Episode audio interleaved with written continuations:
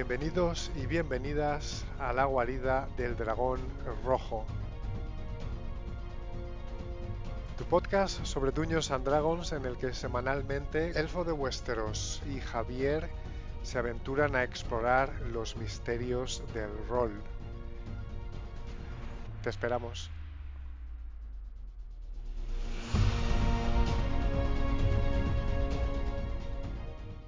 Bienvenidos y bienvenidas a una nueva edición de La Guarida del Dragón Rojo. Mi nombre es Javier y tengo a mi lado, como siempre, a mi gran amigo y socio en este proyecto rolero, Elfo de Westeros. Hoy vamos a hablar de cómo la trilogía de películas del Señor de los Anillos ha influido en nuestra manera de jugar a Dungeons and Dragons.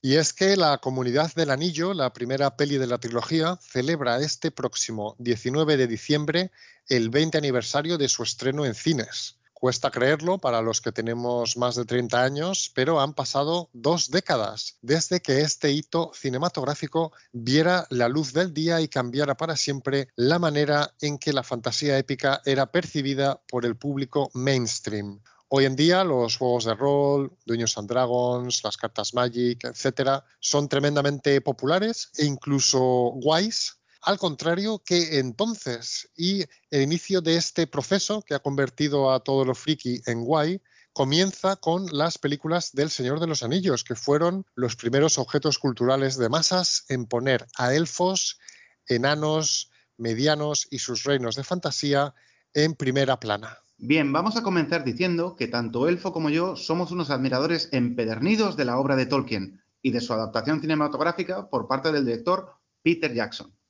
El amor y el respeto de la adaptación de Peter Jackson se pueden ver en cada fotograma de su trilogía, y el cariño por los personajes y la historia que se cuenta se pueden apreciar con claridad a lo largo de las tres películas. Es una de las últimas grandes sagas hollywoodienses en haber sido rodada de forma predominantemente clásica, es decir, en escenarios reales, con sets diseñados y construidos por artistas visuales con materiales físicos, y con grandes escenas de batalla coreografiadas como se hacía antaño. A partir de mediados de los 2000, el uso de los efectos especiales comenzó a sustituir a este método de rodar películas. Y si pensamos hoy en día en los grandes blockbusters hollywoodienses, todo ya está hecho por ordenador. Pues sí, además, Javi, estas películas salieron, si te acuerdas, durante nuestros años de formación. Yo creo que teníamos 15 o 16 años, estábamos en, el instituto y, estábamos en esa fase en la que empiezas a desarrollar una identidad propia ¿no? y a explorar diferentes formas artísticas. Y yo creo que estas películas, que realmente eran muy ambiciosas y al mismo tiempo casi artesanales, entre comillas, nos abrieron los ojos al cine como arte narrativo y nos empujaron de lleno al mundo de la fantasía épica. Nuestros combates, de hecho, en Dungeons and Dragons, de alguna manera, se inspiran en los de estas películas, pero bueno, no voy a hacer spoilers porque hablamos más tarde en el episodio de, de los combates. Ese enorme impacto que menciona Elfo se puede ver claramente en el hecho de que El Retorno del Rey ganó 11 Oscars, nada más y nada menos, todos a los que estaba nominada la película. Eso es algo simplemente increíble para una película de este género, que tradicionalmente había sido despreciada por la crítica cinematográfica. En fin, es difícil decir nada nuevo sobre estas películas maravillosas que no se haya dicho ya. Sin embargo, nosotros queremos darle nuestro propio giro y hablar sobre cómo nos inspiraron las películas al estrenarse y cómo nos siguen inspirando ahora cuando diseñamos una aventura de dragones y mazmorras, cuando estamos jugando una partida o estamos diseñando personajes no jugadores o ambientes e incluso a la hora de elegir la música ideal para nuestras partidas.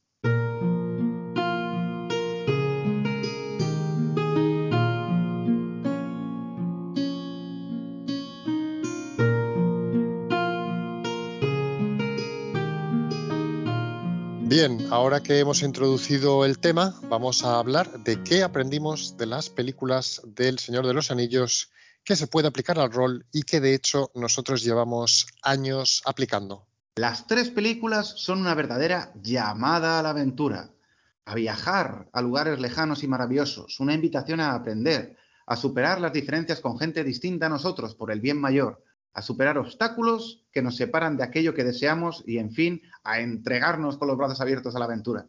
Los sacrificios que hacen los personajes principales en esta historia son inmensos y logran conmovernos porque su fin último es lograr la paz, que la gente pueda vivir sus vidas en libertad y, en fin, luchar por un mañana mejor para todos. Pienso que una buena campaña de dragones y mazmorras debe involucrar todos estos elementos. El viaje de los héroes, el aprendizaje, la mezcla cultural, el sacrificio personal por los demás, la superación de obstáculos y finalmente llegar a una conclusión que nos deje satisfechos con las interpretaciones de todos y con la ilusión de haber creado una pequeña obra de arte. O si se prefiere, de haber compartido un momento juntos de alegría, amistad, compañerismo, que nos deje a todos contentos y recordando la experiencia de forma positiva. Creo que esos sentimientos que, Javi comenta son, son críticos para tener un grupo de rol memorable. Y algo que me gusta mucho de las películas y que siempre he intentado replicar en el rol es la sensación de peligro e incertidumbre, ¿no? El no saber realmente qué va a pasar o si los héroes van a triunfar. ¿no? las películas muestran esto muy claramente con la influencia corruptora del anillo y el gran viaje que los héroes deben hacer por toda la Tierra Media para derrotar a Sauron. Ese sentimiento de incertidumbre creo que en el rol siempre hace que un grupo se cohesione más, porque los jugadores sienten que comparten un mismo destino y que se necesitan unos a otros para sobrevivir. Una cosa que me encanta de las películas es que el propio mentor en la historia, Gandalf, en muchas ocasiones no sabe si está haciendo lo correcto o no. Necesita investigar, necesita averiguar más, consultar con otros magos. Tiene dudas, ¿no? Duda de si dejar que Frodo lleve el anillo es lo correcto, teme por la seguridad de sus amigos hobbits, tiene que cambiar de camino una vez que no puede pasar a través de las montañas y debe adentrarse en Moria, lo cual es un cambio de planes Sabemos también que Saruman le engaña y le captura y bueno, también sabemos cómo, entre comillas, muere al enfrentarse al Balrog. Esta incertidumbre creo que puede trasladarse al rol en la narración de la historia de tal forma que los héroes, por un lado, no sepan siempre qué camino es el correcto, pero también para que entiendan que sus decisiones van a tener consecuencias. A lo largo de las películas tenemos ejemplos estupendos no solo de combates o conflictos, sino también de presentaciones perfectas de conflictos. La forma que tienen las películas de acompañar la música con imágenes o descripciones para aumentar la tensión es un homenaje al buen gusto y a la capacidad de su director, Peter Jackson, para crear escenas que además de disfrutarlas en el momento, consiguen perdurar en nuestra memoria. Fijaos en cómo se aviva siempre de que va, a haber un combate, ¿no? Cómo las transiciones entre las escenas nos van avisando y van cobrando un nuevo ritmo, más intenso cuando va a suceder un conflicto. Cómo se presta atención a las emociones de los personajes involucrados. No solo sabemos que va a haber una pelea, sabemos cómo afronta esa situación cada personaje y cuando culmina vemos una reacción por parte de cada uno de ellos. Yo personalmente pienso que muchas de esas escenas de combate o encuentros o conflictos que podemos ver son sencillamente una guía para cómo hacer las cosas bien. Administra la atención en tus partidas. Aprende a cuándo subir la intensidad, a obligar a tus jugadores a que sus intervenciones sean más cortas, ¿eh? a establecer un ritmo previo al combate, introduciendo música sugerente, misteriosa a veces, que puedan sentir que cada segundo cuenta, que cada una de sus intervenciones es una nota más en ese ritmo, un toque de tambor acelerando que nos conduce a ese encuentro, a esa escena. Muchas gracias, Javi. Muy interesante. Estoy totalmente de acuerdo contigo. Y siguiendo con el tema del combate, bueno, he hablado en, podcasts anteriores, en la guarida de Dragón Rojo, de una distinción que, hago entre, directores de juego. ¿no? Yo distingo entre directores de, juego de tipo hollywoodiense y los que yo llamo de tipo dungeonero. Bueno, pues creo que tanto Javi como yo hemos sido de tipo hollywoodiense. Pero antes de explicar esto, voy a mencionar qué es un director de rol dungeonero. Es ese director en cuyas aventuras los héroes deben explorar amplios entornos en los que se ocultan secretos, pistas y enemigos y en los que se presentan numerosos desafíos, entre ellos combates, pero no solo, también puzzles, trampas, etc. Por ejemplo, el otro día estaba jugando a una partida a la que me he unido recientemente con un director, entre comillas, dungeonero, y las cuatro horas de sesión transcurrieron todas en una torre que estábamos explorando con numerosos mini combates y puzzles. De alguna manera, la historia no avanzó demasiado. Empezamos la sesión en un dungeon y terminamos la sesión en un dungeon. Y las únicas escenas de interacción entre los personajes se referían a lo que estaba pasando dentro de ese dungeon. Sin embargo, los directores hollywoodienses ponen más énfasis en la historia y en la narración y utilizan los combates como elementos de alto dramatismo en sus partidas. La historia y la narración están separadas del combate y llevan siempre hacia ese combate, que es una culminación del conflicto presentado anteriormente en la historia. En vez de ser una escena muy larga, con varias fases, como exploración, sigilo, detectar trampas, puzzles, etcétera, que es lo que haría un director de un jonero, el director hollywoodiense busca crear una escena de alto poder dramático en la que los héroes deben enfrentarse a múltiples enemigos en un único combate. Es, digamos, la traslación al rol de la batalla del abismo de Helm, o la batalla de los campos del Pelennor, o la carga de los Rohirrim. Estos combates son muy intensos y su propio desenlace hace avanzar la historia de un modo u otro. Pues bien, yo personalmente solo nos conozco a nosotros que prefiramos eh, combates hollywoodienses y esto realmente está muy relacionado con las pelis del Señor de los Anillos y con el hecho de que salieron cuando éramos adolescentes y estábamos empezando a jugar al rol en serio. Desde entonces yo creo que buscamos casi replicar esa épica de las películas que tanto nos impactó con el uso de la música que ha mencionado Javi, pero también de la narración para crear un combate de high stakes en el que los jugadores se sientan auténticos héroes. Bueno, y muy en sintonía con lo que acaba de comentarnos Elfo, yo pienso que otra enseñanza muy valiosa para tus partidas es la siguiente reflexión. A veces, por lo menos a mí me pasa, cuando estoy diseñando la próxima aventura que voy a dirigir, me centro mucho en crear ambientes cerrados, como si la aventura fuera a transcurrir de acuerdo con una serie de escenas muy rígidas, contenidas en el espacio y en el tiempo. Yo personalmente gasto mucho tiempo intentando que esas escenas y esos lugares que estoy diseñando sean perfectos y que los personajes no quieran o no puedan salirse de ese guion y de alguna manera arruinar mis ambiciosos planes para la aventura. Pero pensemos ahora en la adaptación cinematográfica del Señor de los Anillos. Las películas están basadas en una extensa obra literaria, pero es imposible trasladar toda esa historia de la Tierra Media en unas pocas horas.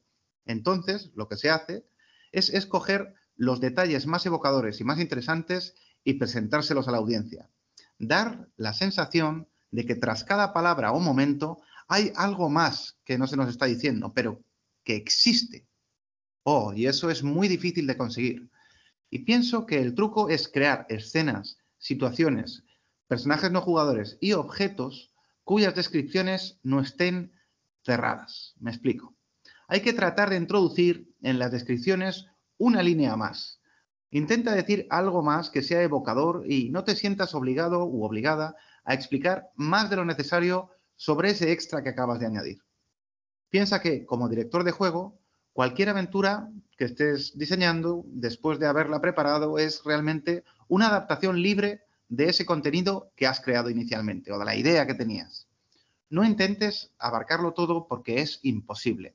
En cambio, elige lo que más interesante te haya parecido y alrededor de esos puntos importantes traza pequeñas ramificaciones que los jugadores puedan elegir seguir o no seguir. El resultado será que independientemente de lo extenso que sea el material que has preparado, los personajes sentirán, ¿eh? van a tener la, la, sensación de que están viviendo en un mundo mucho más complejo y con vida propia. Y que siempre habrá algo más que encontrar más allá del horizonte.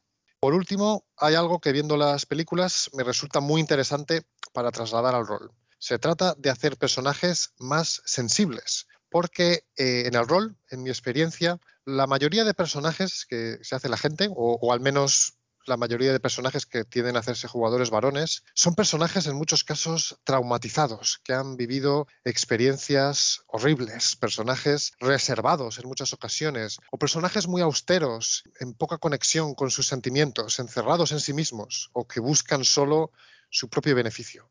En ese sentido, los hobbits en El Señor de los Anillos plantean un nuevo tipo de masculinidad que para mí había pasado desapercibida, pero que con el paso de los años me ha llamado más la atención positivamente. Los hobbits son hombres, porque bueno, no llegamos a conocer realmente a ninguna hobbit, aunque las hay. Como digo, son hombres que se sienten bien en su propia piel. Les gusta cocinar, reunirse con los amigos, organizar eventos sociales, cuidar de su jardín, formar familias, son leales y amistosos, prácticos y civilizados, valientes a pesar de su pequeño tamaño. Cuando yo era más joven, siempre que veía las películas me fijaba en el lado más épico, ¿no? Y en los personajes más, entre comillas, duros, ¿no? Como Boromir, Aragorn, Gimli, las grandes escenas de batalla.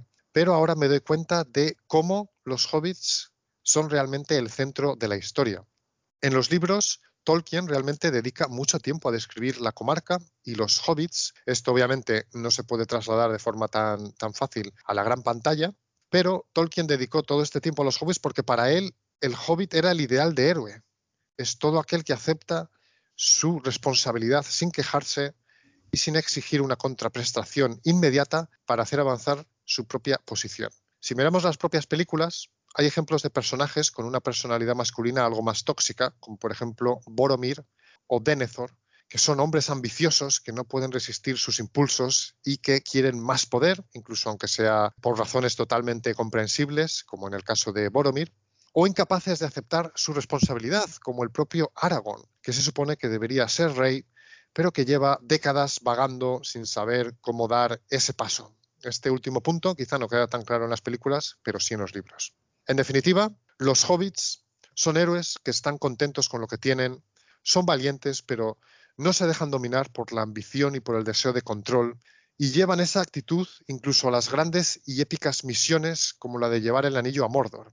No se esconden ni se quejan y su mayor ambición es hacer un trabajo bien hecho y volver a la comarca a seguir viviendo una vida con la que están satisfechos. Esto es algo que personalmente creo que puede ser muy útil a la hora de pensar en trasfondos para crear personajes menos estereotípicos y con personalidades que no estén necesariamente forjadas en una gran tragedia personal.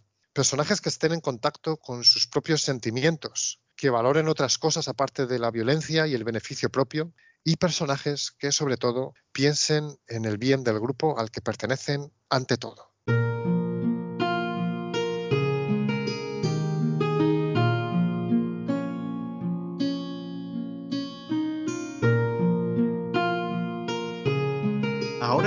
A pasar a comenzar nuestro momento favorito de las películas y por qué lo es. Comienza tú, Elfo. Dinos a ver cuál es el momento o escena de las películas que consideras tu favorito y por qué. Bueno, Javi, pues siguiendo con lo que comentaba de los hobbits, si me hubieras preguntado hace 5 o 10 años, cuando era más joven y, y, más fuerte, te habría dicho que seguramente mi escena favorita es la carga de Rohan contra los ejércitos de Mordor frente a Minas Tirith, o el gran discurso de Aragorn frente a la Puerta Negra, cuando todo parece estar perdido y los héroes deciden luchar por Frodo a pesar de no saber si éste ha tenido éxito en su misión o no. Pero la última vez que vi la trilogía me sorprendí mucho con una escena que, me emocionó hasta el punto de que incluso se me, se me humedecieron los ojos. Por supuesto, había algo de corriente en la habitación y se me metió algo en el ojo, por supuesto. La escena en cuestión tiene lugar al pie de la montaña del destino en la tercera película, cuando Frodo ya no puede más por la influencia debilitadora del anillo y decide rendirse ya no puede más. Hasta aquí he llegado. Pero Sam, su gran amigo, que le ha acompañado fielmente a lo largo de todo tipo de aventuras, le coge en brazos de forma tierna y le recuerda lo bonito que es la comarca, lo mucho que le han echado de menos y todo lo que van a hacer juntos cuando vuelvan a la comarca. Cuando parece que todo está perdido y que Frodo se rinde, Sam dice además esa, esa famosa frase, no puedo llevar el anillo, pero puedo llevarle a usted, señor Frodo y coge a Frodo, se lo carga a la espalda y literalmente lo lleva con el anillo hasta el borde del volcán. Sam tiene realmente un, Hero's Journey muy interesante. Mientras que normalmente el Hero's Journey de un personaje de ficción implica que ese personaje cambia a lo largo de sus aventuras y descubre algo que no sabía, en el caso de Sam Sagat Gamgee eso no sucede. El secreto del Hero's Journey de Sam es que el pequeño hobbit, curiosamente, no cambia. Y no cambia porque no necesita hacerlo, porque desde un principio es noble, leal, entregado y valora la amistad por encima de todo. Lo que ocurre durante el Hero's Journey de Sam es que esas cualidades son puestas a prueba por las aventuras que él vive. Y él tiene todas las razones del mundo para cambiar, para volver a la comarca, para poner su seguridad personal por encima de la de los otros, o incluso para hacerse con el alillo de poder con el anillo de poder, porque él lo guarda mientras Frodo pasa tiempo capturado por los orcos. Y sin embargo no lo hace, devuelve el anillo. Sigue siendo amigo de Frodo, a pesar de que éste le maltrata. Y en un momento de la película, de la tercera película, incluso se alía con una criatura maligna como Gollum que conspira contra él. Todo esto, en definitiva, no hace que Sam cambie. El éxito de Sam es que se mantiene fiel a sí mismo. Y eso encuentra su sublimación narrativa en la escena en la que literalmente carga con Frodo y le ayuda a superar ese último obstáculo. En el caso de Sam, no cambiar es el desafío al que se enfrenta de forma exitosa. Por ello, esta es mi escena favorita. ¿Qué opinas tú, Javi? ¿Cuál es tu escena favorita de las películas? Tengo mucha curiosidad. Bueno, pues la verdad es que escogerla ha sido una misión muy complicada. Me ha costado mucho decidirme, porque las películas es que son una maravilla y están plagadas de momentos mágicos y épicos y en fin, decidirme solo por uno es casi imposible. Aún así, venga, voy a mojarme. A mí, personalmente, me parece que la escena inicial es simplemente imbatible. Son aproximadamente unos tres, no llega a cuatro minutos de escenas, narradas por la maravillosa voz de Kate Blanchett como Galadriel, donde no solo nos presentan lo más relevante para toda la trama, que es el conflicto con los anillos, también nos revelan quién es el antagonista principal y además nos dan a entender la escala del conflicto. Y es que no solo hay que atender a la belleza de las imágenes, es que también la narración es perfecta, está llena de elementos evocadores que se funden con las transiciones entre las imágenes. Una cosa curiosa para nuestros oyentes es a ver si pueden que prueben a ponerse el corte del inicio de la película sin sonido, a pantalla completa van a ver nuestros oyentes que la elección de las imágenes es tan magistral que la historia se entiende sola sin siquiera palabras. Esta introducción es, en fin, una pequeña obra maestra dentro de una gran obra maestra. Nos transporta a un mundo fantástico y lleno de matices y de alguna manera consiguen contenerla en solo unos instantes. Hay muchas escenas buenas en la trilogía. La que tú has mencionado quizá es, es casi, casi más buena que esta, pero personalmente pienso que aunque hay escenas sublimes, esta introducción es sencillamente perfecta. Y sobre lo que has comentado de Samsagat Ganji, elfo, pienso que, lo que dices es, completamente cierto. El Hero's Journey de Samsagat, en la trilogía de las películas y también en los libros, es muy interesante porque realmente él, no cambia, le, van pasando muchas cosas. Aunque también es cierto que sí, sí que asistimos como lectores en los libros y como, como espectadores en la película a cierto dinamismo con el personaje de Samsagat porque lo que hace este personaje es que se nos revela. Digamos que a lo largo de las situaciones que va enfrentando Sam, se nos van revelando la grandeza que tiene este personaje, ¿no? Su valor, los, límites de, su lealtad, de la bondad que, le hacen quien es, ¿no? Y de su, amor por todo lo que es, es bueno y querido por el corazón de los hombres, ¿no? Me parece que sí que es cierto que es un Hero Journey interesante porque Sam no parece cambiar, pero al mismo tiempo el, autor en los libros y el director en las películas, pues sí que le, dan cierto, cierto dinamismo a la presentación del personaje en el sentido de que Sam se nos va revelando. Por supuesto, me encanta, me encanta lo que dices, Javi, estoy totalmente de acuerdo contigo. Sansagaz Ganji. He leído antes de, grabar el podcast por, compartir un dato curioso que cuando vuelven los héroes a, la comarca, Sam Sagaz es elegido alcalde de Hobbiton durante, eh, durante siete mandatos, siete mandatos seguidos. Eso te da idea de la grandeza, la grandeza moral de, Sam. Y, la, escena que has comentado, la introducción de la primera película, eh, narrada por Galadriel, me parece muy interesante que la menciones porque hay algo que he aprendido de ti, precisamente, eh, al jugar a Dungeons and Dragons, y es el preparar un texto narrativo o dramático que como director de juego leo con música de fondo al principio de la aventura. Vamos, esto es algo que he tomado totalmente de ti, que, siempre has hecho en tus aventuras y que creo que liga muy bien con esa, introducción con una voz en off de, de, Galadriel en la primera película que comentabas. Y por cierto que la banda sonora en ese fragmento inicial, aunque has mencionado muy acertadamente que puede perfectamente escucharse sin, música y, sin palabras, si se entiende bien, pero eh, me la he puesto antes de grabar el podcast y, la banda sonora de James Horner, que, le valió un Oscar cuando empieza la música de violín después de, esas primeras fases de frases de, Galadriel, me, pone la, piel de gallina, me, me encanta. Y este es un recurso que funciona muy bien también para darle a los jugadores pistas sobre el tono que va a tener tu aventura, ¿no? Y los temas que van a explorarse, esta, digamos, este, este texto leído inicial con música, ¿no? Siempre lo, utilizo para iniciar mis aventuras y para marcarle a los jugadores que ya estamos, entre comillas, dentro de la historia.